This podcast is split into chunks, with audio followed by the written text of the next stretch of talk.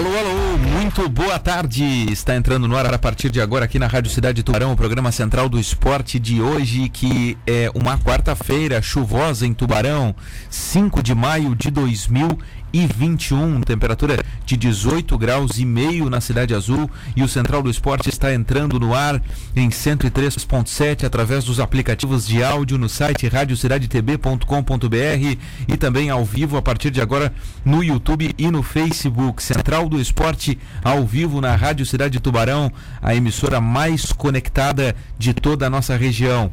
Interatividade no WhatsApp 991 777767. Central do Esporte chegando num oferecimento de VIP Car Nissan, trazendo a novíssima Nissan Kicks 2022 com a primeira revisão gratuita.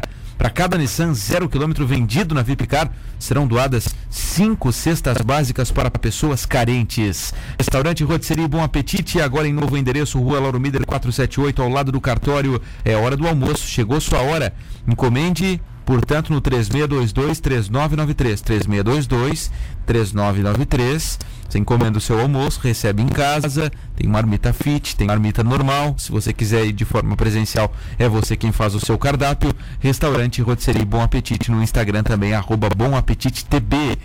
Conheça o Complexo Aliança da Heraldo Construções, onde todos os aspectos da vida se encontram. Heraldo Construções, sua vida em alto padrão, em altíssimo padrão, como eu diria que o Marcos Vinícius também tem essa vida de altíssimos padrões do Heraldo Construções. O Central do Esporte está no ar, agora meio-dia mais três minutos. Vamos apresentar quem está conosco no programa de hoje. O Marcos Vinícius é um deles, o cara que vive uma vida de alto padrão. Fala, Vini, tudo bem? Boa tarde. Assim como você, né, César? Boa tarde para você, pro ouvinte da Rádio Cidade, Guilherme Falquete, Matheus Aguiar. Uma ótima quarta-feira a todos, apesar, apesar desse tempo, né? Pelo amor de Deus. Que tempinho, né? Chato, né? É, o Matheus adora. Fala, Guilherme Falquete, presença constante todas as quartas-feiras por aqui. Boa tarde, César Augusto, Matheus Aguiar e Marcos Vinícius. É, Vini, o tempinho não tá, não tá tão bom, o dia não tá tão bonito. Mas estamos aqui prestigiando o programa e falar um pouquinho mais de futebol. Matheus Aguiar, hoje conosco aqui, muitos assuntos para o Matheus comentar. E olha, vai esquentar o programa aqui. Se lá fora não tá tão quente aqui, eu tenho certeza que com a presença do Matheus aqui o bicho vai pegar hoje. Não tá, não, acho que não tá muito contente com o julgamento de ontem, né, Matheus? Tudo bem? Boa tarde. Tudo bem, César. Uma honra. Um abraço para você, Guilherme, Marcos Inícios, meu amigo, que hoje vai jogar futebol nove e meia da, da madrugada. Eu quero mandar um abraço pro ouvinte da cidade. Eu quero perguntar por que, que você mudou o WhatsApp ali. Não sei se você percebeu o teu engano, mas você acabou Sim, de dar sim, um sim. número de WhatsApp que não é o da rádio. É. Eu posso dizer de quem é o número? Não. eu coloquei no roteiro É, aqui não, o, não entendi, o número errado, né? tu não percebeu na hora, né? Na hora não, na hora não. Só Eu- quando eu- você falou. Eu, pensei em entrevista assim, não, vou esperar um pouquinho. Mas acontece, acontece. Pelo menos não deu de uma outra. É, pelo menos não dei de outra emissora, né? Já pensou se desse de outra emissora, não? É, o cara dará. Não, mas não dá nada. É, Eu dei o meu WhatsApp pessoal ali sem querer. Coloquei no roteiro ali o meu número, mas não dá nada. A gente faz a correção. Dá o WhatsApp aí da, da cidade, Matheus, para os ouvintes participarem. Não vai esquecer. Ah, tô brincando. 999264448. Ah, esse sim. 999264448. Xinguem o Vini à vontade. Podem xingar o Vini. E no do César podem xingar ele também e falar sobre o futebol do Grêmio, né? Suquinho, Podem né? falar. Suquinho, suquinho. Aliás, falar em futebol do Grêmio, viu a pintura ontem, a aula de futebol na altitude. Aquele Ah, segundo gol foi o- o espetacular, Grêmio? o, gol do O Bruno Grêmio? Henrique, né, O cara? terceiro foi meio arrumado ali, né, Vini? Você viu um pênaltizinho arrumado pela arbitragem? Eu não, não acompanhei Ontem o eu jogo. estava assistindo o Não jogo do Flamengo jogo. e eu achei que era campeonato carioca. Na arbitragem só Exato, é. dava coisas pro Flamengo. Grupo da morte, três jogos, três O vitórias. grupo do quê? duas Não, não, não, Grupo não, do não, quê? Na Não? altitude Oi? tem time que vai lá e perde toda hora para LDU, inclusive o Fluminense do Rio de Janeiro, aliás, perdeu a Libertadores por causa de um jogo na altitude. E o Flamengo foi lá e, exceto pelo segundo tempo que sentiu bastante, mais uma atuação magistral, né, Sander? Ele se perdeu. Principalmente o segundo Perdeu. Perdeu no Tá- personagem. Tá, todo perdido. E hoje ele chega Não, aqui por quê? Argumenta, do, do por quê? programa do Milton Alves e fala que, que, que o Zé das Bandeirinhas deveria vender bandeirinhas do Flamengo. Quer Ah, levar é o cara à falência? Ah, Meu. Deus, cara. E olha só, e né? criticou a torcida O- do Botafogo, a Isso. imensa torcida e do é Fogão. E é eu que Nação. me perco no personagem. Nação É, do Fogão. Olha só, meus amigos, vamos. Foi espetacular, vamos falar sério. Vamos. Não é nem a pauta. É, tá louco. Não, o César que puxou. Não, puxamos o Grêmio, não o Flamengo. Não, eu achei que era campeonato carioca ontem. Fiquei. Vejam, olha, a discussão começou, foi parar na LDU e ela começou com o número errado que o César deu no telefone. Bom, vamos organizar a coisa aqui, porque a única pessoa que está milionária por aqui é a Juliette do BBB e não a gente, né? A gente tá, tem que trabalhar aqui. Então vamos falar do julgamento que aconteceu ontem no TJD por dois votos a um. O Ercílio Luz foi condenado em primeira instância e com isso terá que pagar 15 mil reais, além de ter perdido os três pontos. Cabe recurso dessa decisão. Está na linha conosco o advogado do Ercílio Luz, o doutor Alessandro Quistino, para conversar com a gente, para nos dar mais detalhes sobre isso e a partir de agora o que, que vai ocorrer. Tudo bem, doutor? Aqui quem fala é César Augusto. Seja bem-vindo ao programa central do esporte da Rádio Cidade Tubarão. Bom dia, César. Bom dia, demais companheiros de programa. Inicialmente, queria agradecer pela oportunidade de estar falando com vocês e esclarecer alguns pontos, né, desse caso polêmico, né, que está tá travando até a, a continuidade do campeonato. Então, como você bem colocou ontem, por maioria de votos, né, três auditores só participaram da sessão. É, o quórum deveria ter sido de cinco, mas dois auditores entenderam algum tipo de impedimento e, e solicitaram seu seu afastamento do julgamento. Então, por 2 a 1 um, o, o Ercílio foi condenado é, em dois artigos, na verdade, né? Um que fala sobre a participação irregular do atleta Alisson. A gente perdeu três pontos e fomos penalizados com uma multa de 10 mil reais. E também num artigo que fala sobre um eventual descumprimento de decisão da Justiça Desportiva, onde a pena de multa foi de 5 mil reais. A gente está aguardando o tribunal nos encaminhar o voto escrito, né? A gente chama de acórdão, para no prazo de, de, até três dias úteis formalizar esse pedido recursal que vai ser encaminhado para o pleno do TJD. E aí já destaco, né? Se não tiver êxito no nosso recurso, a gente pode continuar insistindo na briga e levar o processo até o Rio de Janeiro, recorrendo ao STJD do futebol. Vou abrir para as perguntas aqui da, da mesa, doutor. É, vamos começar aqui. Quem quer perguntar para o doutor advogado do Ercílio Luz, doutor Alessandro Quistino. Doutor Alessandro Marcos Vinícius falando, é, a minha curiosidade, o Ercílio Luz pode recorrer, né? E o campeonato como fica nessa questão? Se o Ercílio Luz pode recorrer, é, que pé vai andar o campeonato catarinense? Então, é uma pergunta muito, muito boa e aí eu já vou lançar uma, uma polêmica aí para vocês debaterem na sequência. E aí eu vou falar até não só como advogado do Ercílio, mas como estudioso do assunto, porque na minha opinião o campeonato não deveria ter sido paralisado, tá? essa discussão que, que se criou, essa polêmica que se criou da possibilidade de você resgatar uma equipe que não se classificou, no caso o Figueirense, anulando uma segunda fase que já foi integralmente jogada para poder marcar jogos novamente, me parece que é uma impropriedade técnica e então é um, é um tema polêmico. Eu acredito que a competição não deveria ter sido, não deveria ter sido suspensa e não deveria estar suspensa. Na minha modesta opinião, é, o jogo que deveria estar marcado seria o do Marcílio contra a Chapecoense e o Figueirense não deveria ser resgatado, né? Isso é um ponto que a gente, inclusive, explorou na defesa de ontem, porque quem deu causa essa situação foi a Federação Catarinense, que demorou praticamente 25 dias para comunicar essa suposta irregularidade para o tribunal. Se ela tivesse seguido o protocolo normal, os prazos normais, esse caso teria sido julgado, teria sido julgado ainda na primeira fase. Então, o que vai acontecer a partir de agora, não sei, mas eu acredito que o procedimento correto seria esquecer a questão do Figueirense e dar continuidade normal na competição, porque isso está fazendo um mal danado, né? Não só para quem está jogando, mas para quem está assistindo. Boa tarde, doutor Alessandro. É o Guilherme Falquete quem fala. É, por favor, tire uma dúvida. A Chapecoense também é parte interessada no processo, ao meu ver, porque ela não teria que jogar novamente as oitavas de final. Se procura uma, uma aproximação com a Associação Chapecoense de Futebol, né, já que ela está do lado do Ercílio nesse caso? Então, a gente, antes até da sessão, a gente conversou com, com, o pessoal da Chapecoense, o advogado que fez a defesa ontem, o doutor Marcelo, ele é do Rio de Janeiro, a gente já se conhece de outras, de outras demandas, então a gente conversou muito com ele antes. É, agora à tarde a gente tem uma reunião marcada também. Não que a tese seja a mesma, né? Porque cada um tem um interesse diferente. A nossa, a nossa intenção é fugir né, de uma condenação, seja de perda de pontos, seja principalmente a questão da multa. E a Chapecoense, conforme bem, bem colocado, ela não quer mais é, é, jogar com o Figueirense, ela quer continuar a competição. Então a gente está bem alinhado, está bem próximo da, da questão do jurídico da Chapecoense. E eu até estranhei que o, o Marcílio Dias, né, que também tem interesse direto na causa, porque ele tem um jogo marcado, não se habilitou. Então acredito que o Marcílio também deve iniciar aí uma trajetória nesse processo para poder também saber o que vai acontecer com a competição. Mas a gente, respondendo de maneira bem objetiva, a gente está em contato direto com o pessoal da Chapecoense, sim. Sandro, tudo bem? Aqui é Matheus, prazer em ouvi-lo. Eu gostaria de entender por que o Ercílio vai recorrer em, em, linhas gerais. Por que o Ercílio entende que o resultado do julgamento foi injusto ontem? Por que, que ele vai para o pleno?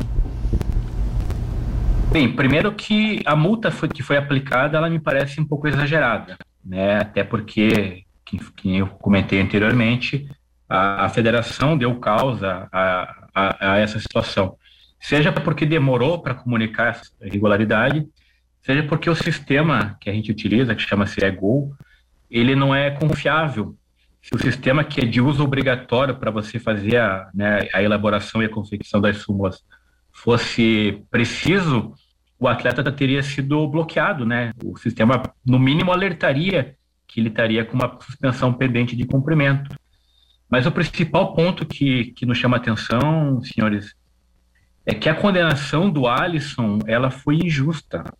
O, o processo que deu causa, né, toda essa celeuma, ele não poderia ter sido julgado da forma que foi, porque o jogo foi realizado no dia 20 de dezembro e o julgamento aconteceu em abril. Então, todos os prazos é, previstos na nossa legislação foram descumpridos. E, e, até em razão dessa injustiça, digamos assim, o atleta já formulou um pedido de revisão, que vai ser julgado pelo pleno do TJD, onde ele, ele busca a eliminação dessa punição.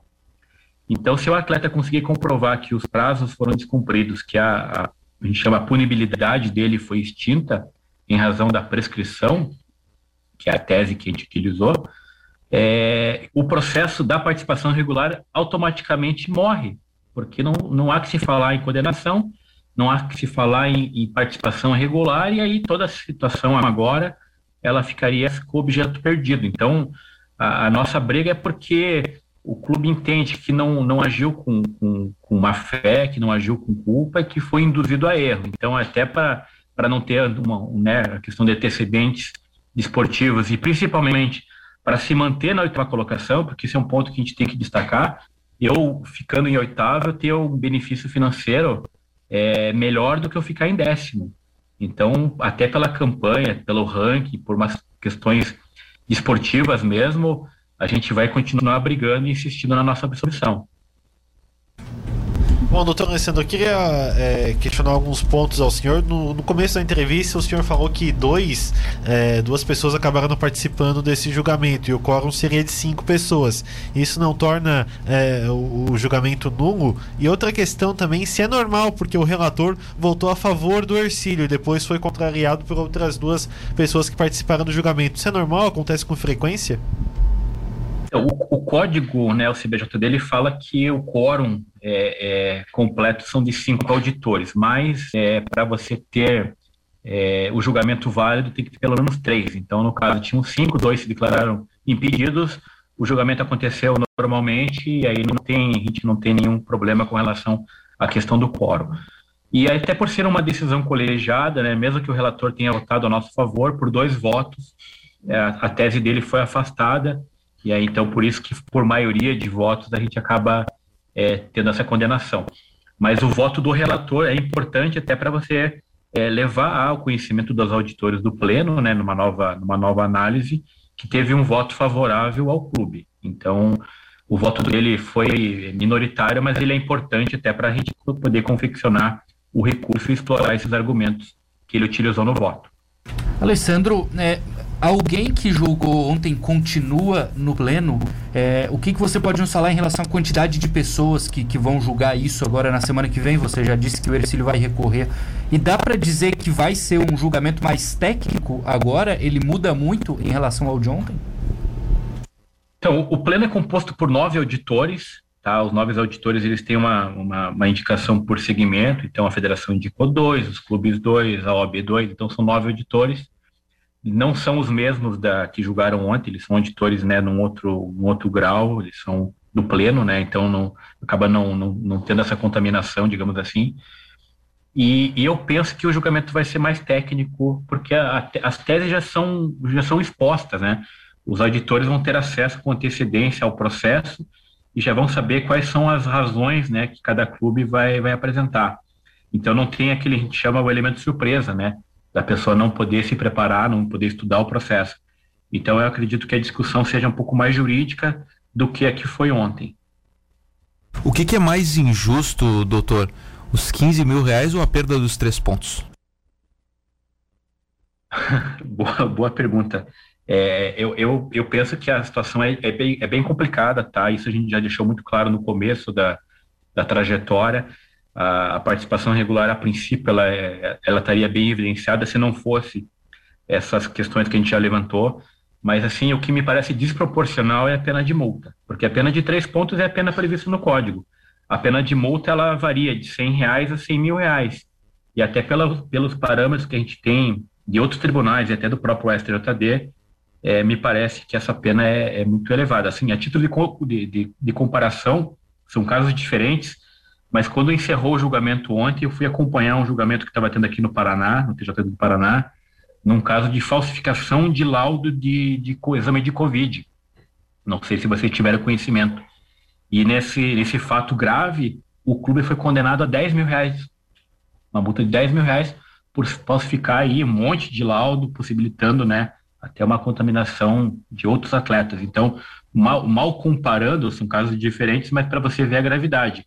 No caso do Exílio, que foi induzido a erro, que tem uma falha da própria federação, a gente tomou 15 mil, e num caso de falsificação de documento, uma coisa totalmente grave, o clube foi condenado em 10 mil reais.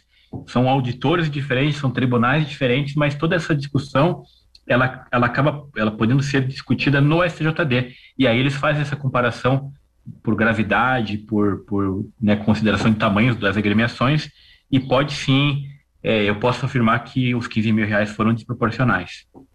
É, essa tua comparação, ela é impactante, assim, né? Na minha opinião, absolutamente injusta.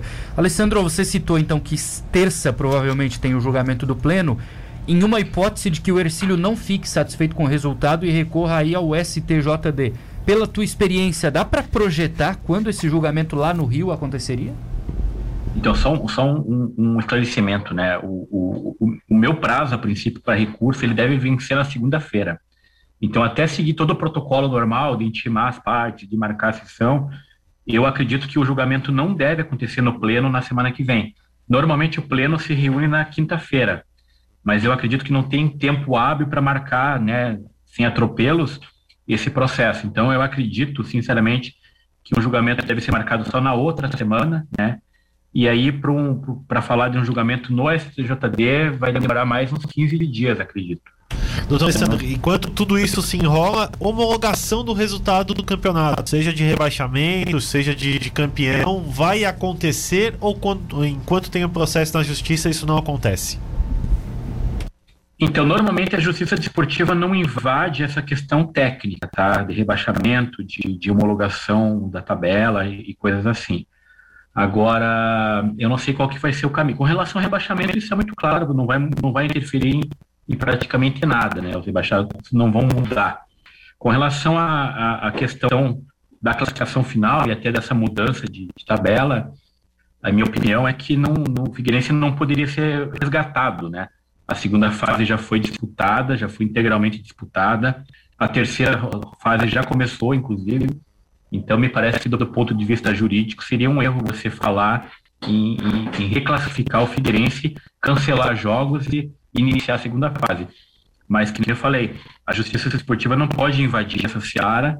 É, isso compete à Federação Catarinense. E aí, lógico, se algum clube entender que a Federação Catarinense errou, ela pode tomar medidas cabíveis. Por exemplo, se a federação marcar um jogo para domingo, Figueirense e Chapecoense, a Chapecoense pode sim surgir, porque me parece que isso, essa determinação seria incorreta. Doutor Alessandro, é, pergunta de um leigo, tá? Que o senhor já respondeu sobre prazos. Tá? A gente teve um caso esse ano, daí, onde o Cascavel FC ganhou do Paraná Clube de 1 a 0 Esse jogo aconteceu no dia 14 de março desse ano, tá? A gente ainda vive a primeira fase do Campeonato Paranaense. E nesse jogo teve um caso bem parecido com o do Ercilus. É, teve um caso similar, né, onde foi com o goleiro reserva do Cascavel. Em três semanas esse caso foi julgado. O Cascavel já perdeu os pontos. O campeonato está sendo jogado. E o Cascavel ainda vai entrar com recurso para ver se esses seis pontos, no caso do Cascavel, vai voltar. Qual, quais as. Por que tão rápido em um caso? E por que tão devagar em outro o julgamento? E por que no Campeonato Paranaense, que é uma federação aqui do lado, em três semanas já se perde, o campeonato está sendo jogado ainda, enquanto não está sendo julgado o novo caso do Cascavel, e por que em Santa Catarina trava e por que no Paranaense em três semanas se resolveu o problema?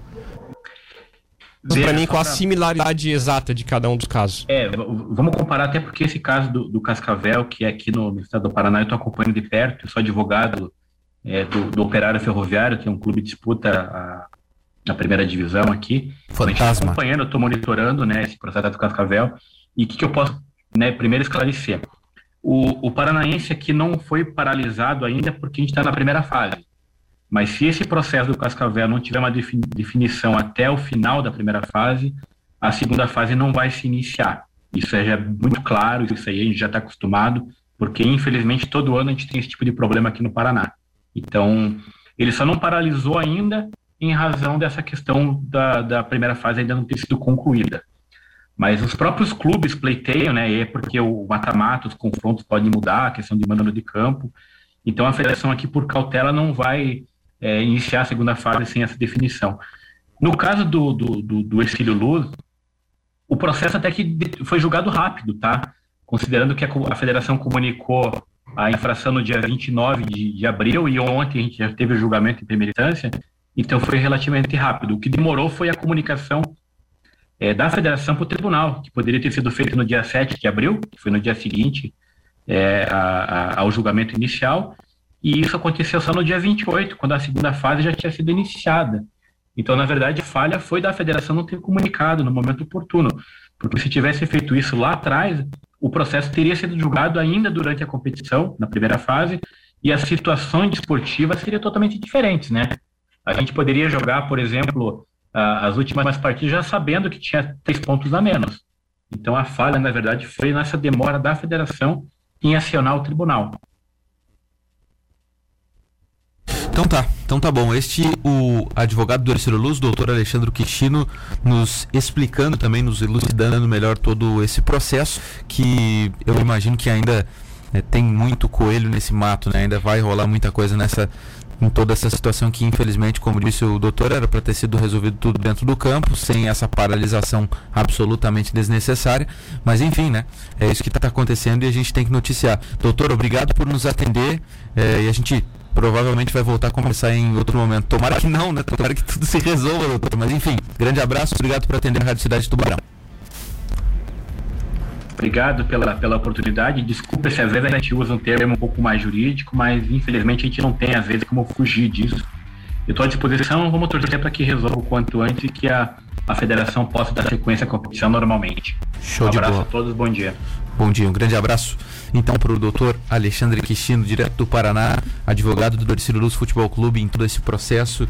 E, enfim, vocês, rapaziada, vocês estão satisfeitos aí com, obviamente, insatisfeitos com toda, com toda a situação, né? Mas satisfeitos com a posição do Ercílio de recorrer até o final para tentar buscar os seus direitos? Satisfeito, é isso mesmo que tem que acontecer. Agora, a fala final do doutor Alessandro, da demora da Federação Catarinense de Futebol. O Ercílio Luz passa de prejudicador, por ter feito uma irregularidade, a ser o prejudicado. Porque se ele sabe, como o Guilherme falou, que está jogando com menos três pontos, ele teria, poderia ter vencido alguma outra partida, teria um ânimo a mais para tentar o, outro resultado, mas aí não, acaba tudo. O Ercílio perde os três pontos e acaba sendo prejudicado também. Houve a irregularidade, se houve a irregularidade, ok, que se faça o processo um pouco mais rápido. A própria Federação Catarinense de Futebol prejudica o campeonato organizado por ela por falta de, de zelo pela competição ou até por agilizar alguns processos de analisar as rodadas. É. E outra coisa, né? É, não querendo muito mudar de assunto, mas a gente, se a gente organizar um julgamento online, a gente organiza melhor que a federação, né? Eu ia dizer isso, né? Ontem o julgamento do Próspera com o Havaí, naquele caso do Paulo Baier, que invadiu o campo e tal, e deu briga, ele foi adiado porque deu problema, né? Tecnologia, problemas técnicos. E aí o julgamento no Tribunal de Justiça Desportiva de Santa Catarina teve que ser adiado. Mais cedo, um colega de imprensa de Florianópolis discutiu no Twitter com o TJD, a página institucional do TJD começou a responder essa pessoa que fazia críticas. Olha isso, olha o que está acontecendo. Duas que me impactam, né? Uma a gente já, já sabia e já falou. O, o Ercílio argumenta isso. A Federação Catarinense de Futebol tem um sistema que deve acusar irregularidades de jogadores. Esse sistema não funcionou para o jogo contra o Brusque. Ele deveria acusar que o Alisson não podia jogar e não acusou. Mas o que mais me impactou foi o valor. Não existe argumento para isso. Como que o Ercílio Luz é punido em 15 mil reais por este fato que aconteceu aqui e o Cascavel que falsifica exame de Covid é multado em 10 mil? Não existe. Isso né? não existe. Não Se o Ercílio ele foi multado em 15, o Cascavel tinha que ser em 200 mil. É. Para ser justo. É vida, né, Matheus? É Os caras estão lidando, lidando, com vida, né? É, por baixo essa diferença. Ô, então Mateus, isso é um absurdo. Eu só quero interromper tua fala é. só um pouquinho para deixar claro para quem não conhece. Eu fiz a pergunta pro Dr. Alessandro referente a um caso sobre o Cascavel, só que existem dois clubes no Paraná que chamam Cascavel, que é o Clu é, Futebol Clube Cascavel e o Cascavel Clube Recreativo. É o clube o caso, do pedágio, né? CCR. É. o caso, o caso existem e nos dois é, times chamados Cascavel há processo. O Casca, Futebol Clube Cascavel é referente a seis pontos perda de jogador irregular. E o outro caso, que é o que o Matheus está explicando e exemplificando agora, é do Cascavel Clube Recreativo que falsificou exames de Covid. Só quero deixar claro, porque senão pode deixar ficar dúbia a interpretação. É, vale lembrar, rapidinho, Matheus. quero fechar ah, para um assunto que, que é preciso tratar aqui. A gente tem muita reclamação no futebol catarinense há muitos anos pela falta de interesse. Na transmissão, eu estou falando agora, né? Canais fechados de TV, você não vê mais um Premier, transmitindo o estadual aqui antes tinha. Você não vê um foco muito grande de canais de TV aberta aqui. Você vê patrocinadores, sim, é, mas você não vê um grande patrocinador. Você não vê um campeonato que é muito é, visível aí fora, né? E nada é por acaso. Essa falta de interesse com o futebol catarinense, ela está atrelada a vários fatores. Há problemas de gestão dos clubes, claro que sim. Os clubes são culpados. Mas essa falta de organização, essa bagunça que acontece, ela também joga contra o próprio futebol catarinense. E a falta de interesse, muitas vezes, por esse produto, ela é justificável. Porque o campeonato é uma bagunça. Isso, infelizmente, de novo está acontecendo. Meio-dia, 29 minutos agora, Central do Esporte ao vivo na Rádio Cidade de Tubarão. O Ercílio, é, em primeira instância, perde três pontos e tem que pagar 15 mil reais, algo que não foi muito bem aceito também lá no oeste do estado, onde está Rangel Agnolin. Como é que recebeu a Chapecoense o julgamento de ontem, Rangel? Tudo bem? Boa tarde, bem-vindo ao Central. Tudo bem, César? Abraço para você, para todo o pessoal aí do programa. A Chapecoense não gostou nada da decisão do TJD na noite de ontem. Uh, viu como injusta né, essa situação, porque a principal prejudicada aqui, fora a questão financeira da equipe do Ercílio Luz, foi a Chapecoense, que talvez tenha que jogar quatro vezes nas quartas de finais para chegar numa semifinal de campeonato catarinense. Então a Chape vai entrar com recursos sim, vai buscar efeitos suspensivos sim, e o Verdão disse ontem, por meio de uma nota, que vai é, buscar de todas as formas manter aquilo que foi conquistado dentro de campo, que muitas vezes é o mais importante que está sendo deixado de lado aqui em Santa Catarina. E eu concordo com o Matheus, porque, meu Deus, aquele julgamento ontem, olha, o assistente institucional que estava no Twitter na noite anterior poderia ter auxiliado sim, né? Pelo menos para o pessoal aprender a mexer no Zoom. Essa ferramenta que a gente está usando agora, tu sabe mexer, César? Ou, ou não? Se a gente Facilmente, o né? programa, né? como é que vai ser? Uma criança de 5 anos sabe mexer no Zoom hoje em dia, né, Rangel? Mas então Meu tá, Deus. Chapecoense tá pé da vida então também, né, Rangel? Sim, só que tem uma situação, né? A federação quer marcar os jogos. Uh, Fala-se nos bastidores que domingo e quarta serão as datas de Chapecoense e Figueirense.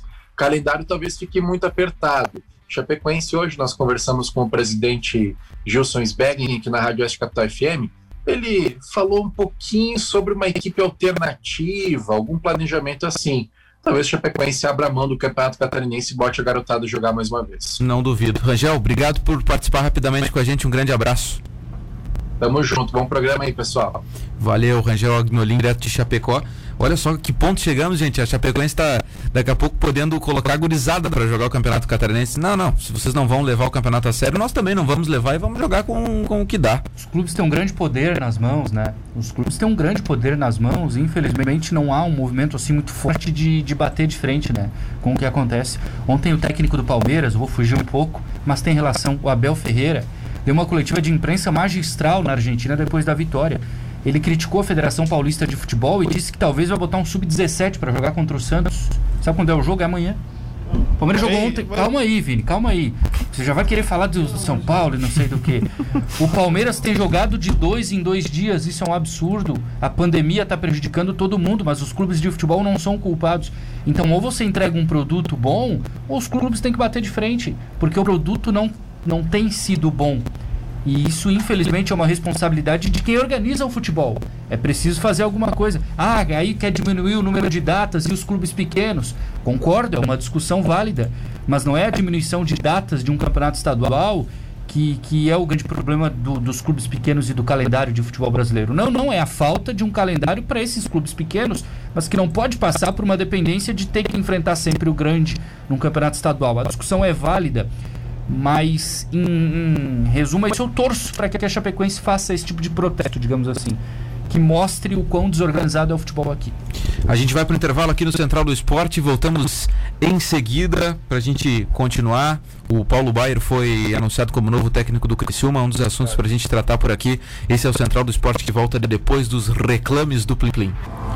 Faltando 20 minutos para uma hora da tarde, a gente vai até a uma, agora diretaço aqui no Central do Esporte, para falar muito dos assuntos que estão rolando, né? Falamos muito sobre o exílio, sobre o julgamento e tudo mais que vai acontecer nos próximos dias. Ontem foi anunciado no Criciúma Paulo Baier como novo treinador, conforme falamos aqui com o Heitor Carvalho Neto ontem ao meio-dia, e o Heitor nos disse, olha, eu acho difícil que isso não aconteça. Realmente aconteceu. O Paulo Baier é o novo técnico do Criciúma. Conseguirá ele, Matheus, Paulo Baier dar jeito no Tigre? Eu acho que ele tem tudo a ver com o que o Criciúma precisa da Série C, que é um modelo de jogo mais reativo, um futebol mais resultadista, pragmático. Não dá para ir pro Criciúma pensando que vai jogar bonito, que vai para cima, não. Eu acho que o Paulo Baier tem um modelo que já se mostrou visível no Próspera, né? De um, de um time que joga lá atrás, fechado, e tenta jogar no contra-ataque para fazer o resultado. E eu acho que vai casar com o que o Criciúma precisa. Minha preocupação é quando é que foi a última rodada da Série A? Faz, vai fazer três semanas, né? Hoje, uhum. hoje tá fazendo três semanas já. Ou duas. Acho que três semanas. Três semanas, eu acho. Agora que o Cristiano anunciou o técnico. De cima da hora, né? Quantos jogadores saíram? Uns três, quatro. Não teve reformulação nenhuma. Veio um novo executivo de futebol, agora que veio um técnico novo. Então, pensando em Série C, talvez o Cristiano vai fazer mais do mesmo. Não vai ter o resultado, vai botar culpa no Bayern e o problema não é o treinador de novo, né? Eu tenho muito medo do Cristiano na Série C do brasileiro. Desculpa pelo medo, Vini. Eu, eu acho que isso aí que o Matheus falou demonstra que o Cristiano Esporte Clube já estava de olho no Paulo Baier. Pode ser, por quê? Porque acabou o campeonato, segundo o Matheus, hoje faz três semanas, e ele esperou o Próspera e no dia do julgamento do Paulo Baier, pelo Próspera ainda, o Cristiano anuncia a sua contratação. Então quer dizer que a opção primeira já era o Paulo Baier. Agora vamos ver se, porque assim, ó, o Paulo Baier e o Ney Rama estão de parabéns pelo que fizeram no Próspero. Vamos ver se, se como você repetindo no Criciúma, identificação com o clube é o que não falta. Vamos ver agora o trabalho que ele pode fazer no Criciúma para ver que a camisa do Criciúma não é para se manter na Série C e comemorar isso como foi. A camisa do Criciúma é um time que é para subir para a Série B. Vini, Bom, primeiro dizer que tava tudo alinhado já, né? Tudo alinhado, tudo costurado já com o Próspera. Série C Criciúma, Série A Catarinense Próspera, depois Série B do Catarinense Criciúma. Agora, foi, é muito que o Matheus falou. O que, que esperam do, do, do, do, do Paulo no Criciúma? É o acesso à, à Série B? Porque se eu acho que se é o acesso à Série B, na minha opinião, ele não consegue. Uma porque o Criciúma tá muito atrasado na, na montagem do, do elenco. Financeiramente também não, não, não tem muito dinheiro para trazer jogadores de, de qualidade. E eu acho que o futebol do, do, do Paulo, esse futebol mais reativo, resultadista, com a qualidade que vai ter esse ano a Série C, não consegue.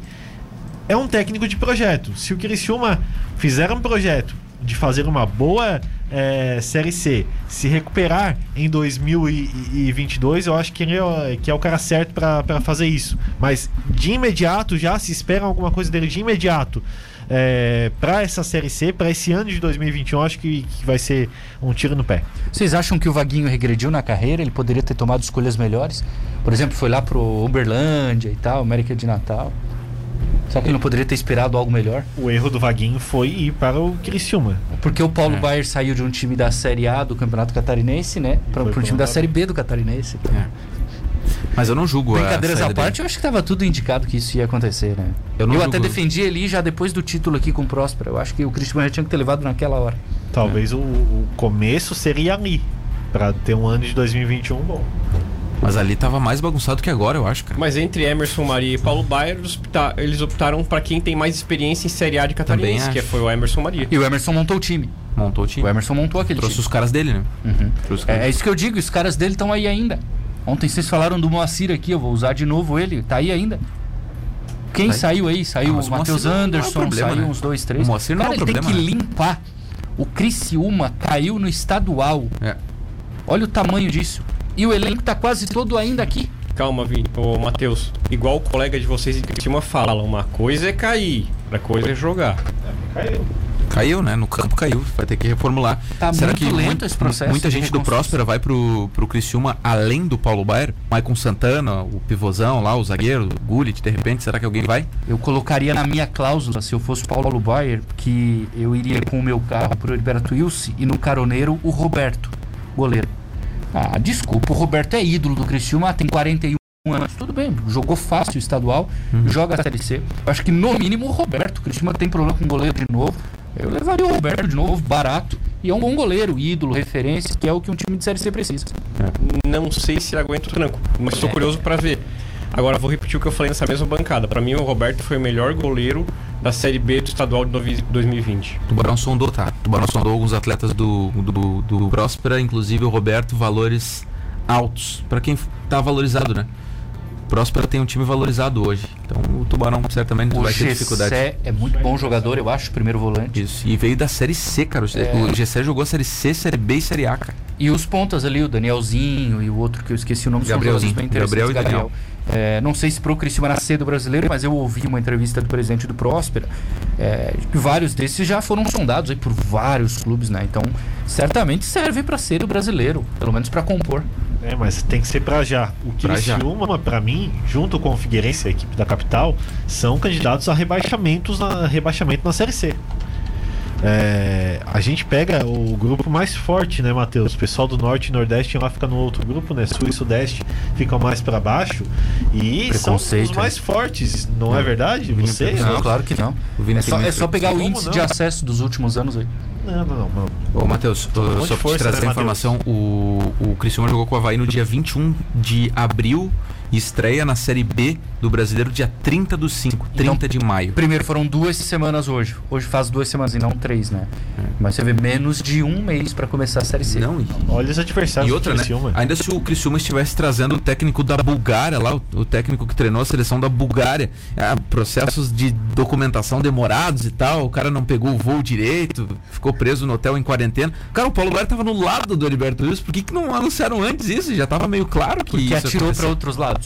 Pode É, ser, é o primeiro, ser. o Criciúma já começou errado quando o Paulo Baier não E foi a primeira opção. Pode ser valores também, né? O, o Criciúma foi no Ramon Menezes. 50 mil, não, o Criciúma disse que o teto é 40, então já não deu. O Criciúma certamente foi em outros. Outra coisa, contratou um novo executivo de futebol. Cada projeto é um executivo novo. E aí o executivo vai trazer um técnico que ele quer para depois montar um grupo de jogadores. Então o Criciúma também demorou a trazer um executivo. Mas eu repito, é, uma vez por semana, sei lá.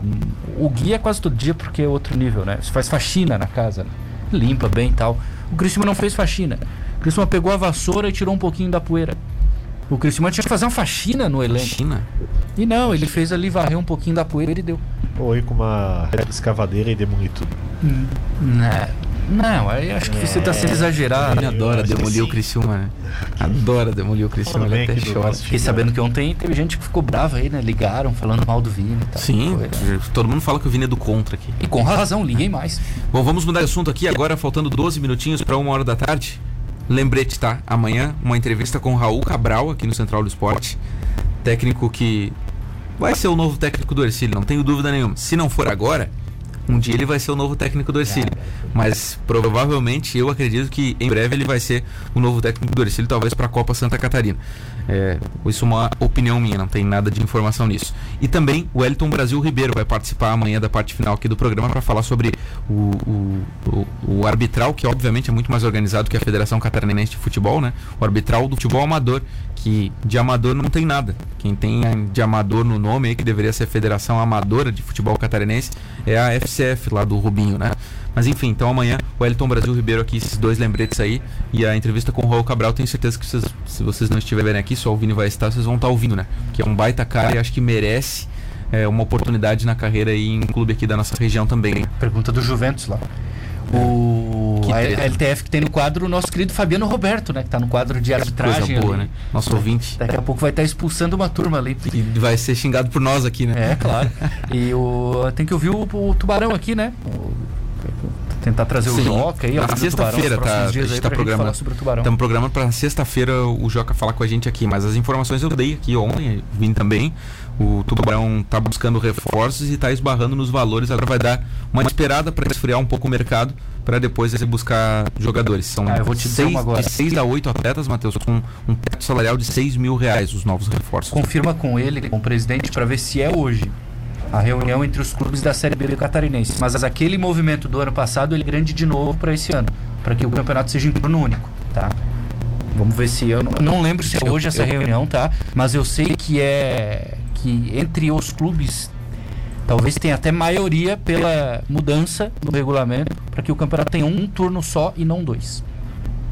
Então tá. Bom, agora meio-dia mais 50 minutos. Agora o Heitor veio aqui. E agora já foi, mas tamo junto, Heitorzinho.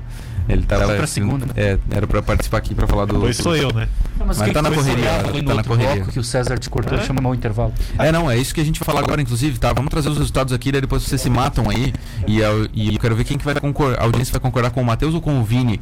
Ontem tivemos na Libertadores o Santos reagindo, tá? Reagindo, tava lá respirando por aparelhos. Fez 5 a 0 no The Strongest com o Marinho, Gabriel Pirani, Vinícius Balieiro, Lucas Braga e Kev. Tudo gurizada da base, menos o Marinho, né? O Galo fez 4 a 0 no Cerro Portenho, dois do Hulk, um do Savarino, um do Vargas. O Palmeiras venceu o Defensa e Justiça de novo na Argentina 2 a 1 né? Na final da Recopa ganhou lá também por 2 a 1 só que daí perdeu em casa. É, os dois gols foram marcados pelo Rony. E o Flamengo venceu o LDU em Quito, na altitude, lá no alto do morro, 3 a 2 com dois de Gabigol, um de Bruno Henrique. O jogo tava encardido, tava encrespado, Vini. E aí, aquele penaltizinho, né? Aquele penaltizinho que arrumaram pro, pro nosso Mengão. E aí o Gabigol fez a festa da nação rubro-negra, Vini. Tem VAR? Não tem VAR. Ah, tá. Senão era é, o VAR Mengo, né? Ah, claro. Mas enfim, gente, vamos lá, tratar Bom, aqui tá, sobre. vamos lá, vamos Ah, tem então. certas coisas que é melhor ele falar sozinho. É, não, não, o César falou que o jogo tava difícil, encardido pro Flamengo. O Flamengo deixou o jogo ficar assim. O jogo no primeiro tempo, o Flamengo jogou muita bola, ao meu ver, pra quem tá jogando fora de casa e na altitude, e uma Libertadores da América, com um time também já campeão da Libertadores da América, assim como o Flamengo. E o jogo tava tranquilo, o Flamengo tocando a bola, o segundo gol, o Matheus falou no primeiro bloco, pra quem puder, olhe que foi uma triangulação pelo lado esquerdo, uma finalização magistral. Então ali o jogo não tava difícil, o Flamengo tava controlando o jogo. Mas é que tem altitude também, acho que Só isso que deu uma esqueceram de pegada, né? avisar o Flamengo, César, que começou o segundo tempo. O pessoal jogou entrou andando no segundo tempo. Acho que pesa, então né, que a se altitude. poupe então um pouco no primeiro tempo, toca, toca, toca a bola. O Flamengo botou um ritmo muito forte no primeiro tempo e no segundo esqueceu de entrar. Aí lá, acho que foi 35, 36 minutos, teve um pênalti. Gabriel Barbosa cobrou bem, deslocando o goleiro, e assim o Flamengo suado conseguiu a vitória. Foi isso que eu vi. Eu acho que se o time abre 2 a 0 aqui no Brasil, Matheus, o Flamengo abre 2 a 0 aqui no Maracanã, Ele não, não toma os gols no segundo tempo. Não toma os gols. Mas aí teve. Altitude, altitude teve, é, teve é- o fator altitude, que mais de 13 mil metros é um absurdo, é muita coisa, cara. E teve o Diego Alves que saiu também, né? Acho que isso dá uma quebrada no time, o goleiro experiente, os meninos não confiam tanto, talvez, no Hugo. E aí o Flamengo acabou sofrendo no segundo, né? E não é só o fator experiência, é o fator maneira de jogar. O Flamengo hoje é um time que propõe muito jogo. Tanto que ele não tem aquele primeiro volante de, de muita marcação e o William Arão, que é um zagueiro, tá jogando. Que é um volante, tá jogando na zaga. Então você precisa ter um goleiro que saiba jogar com os pés. O Hugo não sabe. Então o próprio Flamengo abdica do seu estilo de jogo quando tem o Hugo. Isso é um ponto, a altitude é um outro ponto bem importante. E uma outra é, parte é, o Flamengo ele tem feito isso nos últimos tempos com o Rogério. Um primeiro tempo muito intenso, de muita força, e um segundo tempo que o time sente mais a parte física e costuma se complicar. O próprio jogo com a Lacaleira teve isso semana passada, lembra?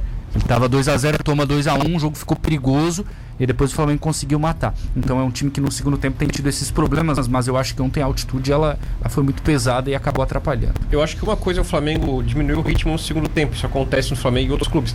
Agora ontem foi assustador. O Flamengo não entrou pro segundo tempo. Não, ou não sei, claro, não sei se foi concentração também. Eu sei que tem, é muito alto lá em Quito, mas é, foi assustador a queda do último minuto do primeiro tempo ao começo do segundo tempo. Eu quero ver um desafio de pênalti do Gabigol contra o Henrique Dourado. Cara, o Gabigol que joga, né, Impressionante, cara? né? Tá Não, e os pênaltis dele, ele não erra, né? Não é. Eu nunca vi um jogador cobrar pênalti tão bem quanto o Henrique Dourado. Eu não lembro agora, se você me perguntar, Matheus, nenhum pênalti que o Gabriel tenha perdido. Mas o Henrique Dourado eu tenho certeza que eu nunca vi ele perder. Se ele perdeu, eu não estava assistindo o jogo. Outro jogador que eu gostava do jeito de bater pênalti, que não tinha frescura, não tinha paradinha, ele pegava a bola, tocava no canto e ninguém nunca conseguia pegar, era o Evair. O Vini está com os olhos marejados porque ele lembrou do ceifador e ele assim, putz, era legal aquele tempo quando o ceifador era atacante do Flamengo. Era muito bom. Agora hoje não dá, Vini. É todo mundo bom nesse time. Não, o, time o time ganhou os três não da primeira mudou fase. nada quando enfrenta o meu time, então. Ô, Vini, O olha, Flamengo olha que hoje é absurdo. temido, cara. É, olha que absurdo isso, Matheus. O Gabigol, ele tem é, oit- no Brasileirão 81 gols em 147 partidas, com 39 pelo Flamengo, 42 pelo Santos. Ontem ele igualou o Zico Absurdo. já. É, daí, na Em gols da Libertador, daí na Libertadores, tá? Olha só, cara. 24 jogos, 17 gols. Um pelo Santos, 16 pelo Flamengo. Mais do que qualquer outro na história do Clube Carioca. Na edição de 2020 fez 5 jogos e marcou apenas 2 gols. Retrospecto muito diferente de 2019, quando balançou as redes 9 vezes. Em 2021 já marcou 5. É um absurdo o que tá fazendo o Gabigol, né? Você imagina esse jogador com mais de Europa. 5, 8 anos no Flamengo. É, ele já é muito ídolo da, da gurizadinha, né? É. Você vê festa de aniversário, é. O, As criancinhas se escondendo embaixo da mesa nas festas, né? É, cassino, foi bem, foi bem. Criancinha de outro time, né? Aliás, viu a ponto, o, o Neymar ontem foi mais escondido no jogo do que o Gabigol, que o se Gabigol. escondendo lá da polícia. É, a gurizadinha bota, mesmo torcendo pro São Paulo, quer fazer a comemoração dele. Você imagina esse cara aqui num time de massa, assim, jogando mais 5, 6, 7, 8 anos, cara. É, joga a muito, idolatria joga muito. que ele vai ter. Impressionante, né? É, não- cara, tem que ter um desmanche nesse Flamengo, Vini. Eu não aguento mais, Vini. Não acho. Não Toda acho. hora os caras ganhando essa coisa, cara. Pô, tá louco. Não acho. é, E vai ficar, porque ele não vai pra Europa, porque ele não consegue jogar na Europa, não sei porquê. Vai ficar. Não, daqui a pouco, daqui a pouco acho que vai acabar indo. Mas é pra onde? Vai acabar não indo. consegue. Foi pra Internacional de Milão e não conseguiu. Ah, cara, se Portugal se o William. José consegue jogar na Europa, o Gabigol vai conseguir. Cara, ele não conseguiu lá porque ele não teve O chance. Jorge Jesus, nosso mister, tá aí, ó. Tava no Rio de Janeiro, calor, vida boa. Acho que tinha ali os, os passatempos dele, né? É. Tomava um vinho bom ali no Rio, ganhando tudo, ídolo. Foi pra Portugal, levou, tá levando só, só pau lá no Benfica. É. Matheus, mas será que não o foi um lá. desses Então passatempos deixa meio cara. perigosos do Jorge Jesus que fizeram ele voltar? Pode ser, mas o Jorge ele não pode. O Gabigol, pelo que Ah. eu sei, ele, ele tá livre, né? E outra o coisa, Gerson César. também, pra quem? Pro Barcelona. No Benfica, o Gabriel teve suas oportunidades. Teve, teve. No, Ah, Tô então- falando da Inter de Milão. Na Inter ele não, não adianta dizer que teve que não Teve. Agora no Benfica teve. No Benfica Concordo. até teve. Concordo, concordo. Bom, eh, eu antes só mais gente- uma coisinha. Fala. Eu, vocês falando de- do desmanche, eu acho que o grande mérito do Flamengo é não deixar que esse desmanche acontecesse. Porque em outros campeões brasileiros a gente vê Corinthians e tem o desmanche. Eu, eu tive um pouquinho de receio, Matheus, foi quando o Marcos Braz ganhou a eleição para vereador. Que aí eu achei que pudesse ter uma, uma outra situação ali, de ele focar outra coisa. Mas não, ele tá- tinha que ter saído do Flamengo. E o Flamengo está pautando isso no estatuto e eu acho correto. Quer concorrer para cargo público, se afasta do clube durante o processo de eleição. Ganhou, ou é vereador, ou é diretor do clube. Eu não acho justo. O Marcos Braz, na minha opinião, se utilizou do Flamengo para ganhar a eleição como vereador no Rio de Janeiro. Pois é. Eu pensando como carioca, se bem que o carioca tem, tem escolhido muita coisa. Eu vi uma, eu vi uma pesquisa ontem para a eleição do ano que vem para governador, o garotinho tá lá na frente. De novo? Então, eh, eu, eu não acho que o Marcos Braz seja um bom vereador para o Rio de Janeiro, vamos combinar aqui, né? Então, Ô, eu acho Vini, que o Flamengo tem que mudar isso. Todos os clubes de futebol tem têm que mudar isso. um- Não pode colocar política Não, no não pode. futebol. Não pode. Não pode, trazendo para cá. Vocês lembram daquela vez que o Tubarão botou o ingresso a 17 reais? Para quê? Qual é o benefício que você vai trazer? Só vai trazer um pouco de, de receio, de alguém não gostar. Então só vai. Separar bem as coisas, né? Política é Ô, futebol é outra Vini, coisa. preciso te fazer uma desconto, pergunta. Tá bom. Preciso te fazer uma pergunta. O que que você achou da coletiva ontem do Abel Ferreira, técnico do Palmeiras? Ridículo e mais ridículo o Matheus Aguiar. E mais ridículo o Matheus que, o que ele falou Explique aqui. sua resposta. Primeiro que assim, ô, ô, Matheus, as coisas, você sabe que quando você está na, na sua casa, você define as suas coisas dentro de casa, né? E ele Não, foi não, contra. não, eu não tenho na minha casa, né? A lista assim, Matheus, limpa aqui a cozinha. Eu digo não. Então tá, então limpa. E quando você é, expõe as coisas abertamente, assim, não define as coisas em casa, você tá errado. Porque o Abel deveria cobrar do presidente, da presidente do clube do, do Palmeiras, que assinou, aceitou, junto com o Ministério Público e a Federação Paulista de Futebol, jogar de dois em dois dias. Aí ele não definiu isso. Quando tava parado lá sem jogar, queriam jogar de tudo quanto é maneira. Viajar, foram jogar até em Brasília a, a final da, da, da Recopa. Então isso é ridículo o que o Abel falou e é mais ridículo o que você tá falando aqui querendo pautar esse assunto. O clube concordou com isso e tem que jogar. Não adianta depois vai ficar reclamando, é porque não tem, não tem como jogar, não Uma sei o que lá. Pelo amor de Deus, cara. Então, tu achas o quê? Que o Tem que ir na coletiva e dar uma bronca na- no presidente dele? Não, ele tem que não- conversar internamente com o presidente Não, dele. Ok, mas isso não elimina a culpa de quem organiza o campeonato. Sabe qual vai ser o recado dele? Ele vai embora daqui a pouco. Então, tchau. Pois é. Que eu já tinha emprestado de novo por aí. Ah, No fundo, no fundo, admite que tu tá feliz porque o Palmeiras vai ser eliminado. E outra coisa, time. Tu tens se- medo do Se Palmeiras. tivesse jogando Tens bem, se tivesse jogando bem o Paulista, não estaria reclamando. Tens Mas medo não, do não tem capacidade pra isso. Ah, não, O não teu tem. time não teve capacidade É. pra jogar o, o campeonato Ganhou carioca. Copa do Brasil, ganhou Libertadores da América, mas não tem capacidade de jogar o Paulista. Ah, tá, Ué, não, não bom é o teu time lá Pega a tabela, São pega a tabela, então. Times que o, que o Palmeiras jogou também não ganhou. Ah, o campe- se pegaram um time de Série A de brasileiro esses dias, já empataram, que foi o Corinthians. Mas o assunto é o Palmeiras, não, é o Não, São Paulo. A discussão mas- é outra. Ai, que bom. Você tá vendo o São Paulo reclamar? Você tá vendo o Corinthians reclamar? Você tá vendo o Santos reclamar? O Red Bull. Bragantino reclamar? É só o Palmeiras Porque que o não tá técnico do classificado. Palmeiras vem de uma cultura onde o futebol é colocado em evidência, o produto é valorizado. E Aqui, aqui não, não é. valoriza. Claro que não. Jamais. Então vamos acabar. A sua solução é E o acabar que- com os campeonatos estaduais, é isso? Não, o que vai acontecer? O futebol brasileiro vai perder fala. um outro bom profissional por essa bagunça. Eu, eu se fosse ele, já teria saído, cara. Sai por Que cima. delícia. Eu brinquei com Jesus, mas o Jesus fez certo de sair daqui, cara. Tem que sair daqui, cara. Essa bagunça aí, a gente não vai evoluir se continuar Concordo. nessa baderna aí. Concordo. Hoje tem jogo do São Paulo na Libertadores aqui às também, César. Vai se 7 catar. horas da noite. Racing e São Paulo e tem às 9 Inter e Olímpia pela Liga dos Campeões. Hoje tem o jogo é, mais esperado aí, talvez um dos mais esperados aí da semana, né? Chelsea e Real Madrid em Londres, jogo de volta. O primeiro jogo deu 1 a 1 ontem. O PSG caiu fora pro City do Guardiola. Ouvintes aqui através do WhatsApp, Andréa Machado, Luciano, vocês são demais. O Vini é do Contra. Rafael Melato, boa tarde. Guilherme Falquete, re- revelação do ano nos comentários sobre futebol. E o Palmeiras, tri da Libertadores, Rony Rústico, mito, diz o Rafael Melato. Giovanni Claudino, pessoal pergunta a vocês: o time do Criciúma é quase igual ao catarinense? Pergunto: os times da Série C não é mais forte que o catarinense? Na minha opinião, é um elenco para lutar para não cair. Paulo Baier não dura 10 rodadas. Estão falando que vai GC para o Criciúma, mandou pra gente aqui também o Giovanni. Roberto de Campos manda um salve pra gente aqui. O Thiago Bonapassi, ter bola não basta. O William José foi muito bem na Real Sociedade. Gabigol não era atleta na Europa e na Itália ele não dava bola pra tática. Aí não adianta, diz o Thiago Bonapassi. 3 mil metros na Bolívia, diz o nosso ouvinte aqui, chamado Carlos Alberto. Ele coloca boa tarde, ao todos foi 2.800 metros, César, mas mesmo assim é cansativo nessa altitude. 3 mil é na Bolívia, diz pra gente. Uh, bom, vamos lá, o Jardel Anacleto Inácio também tá com a gente aqui.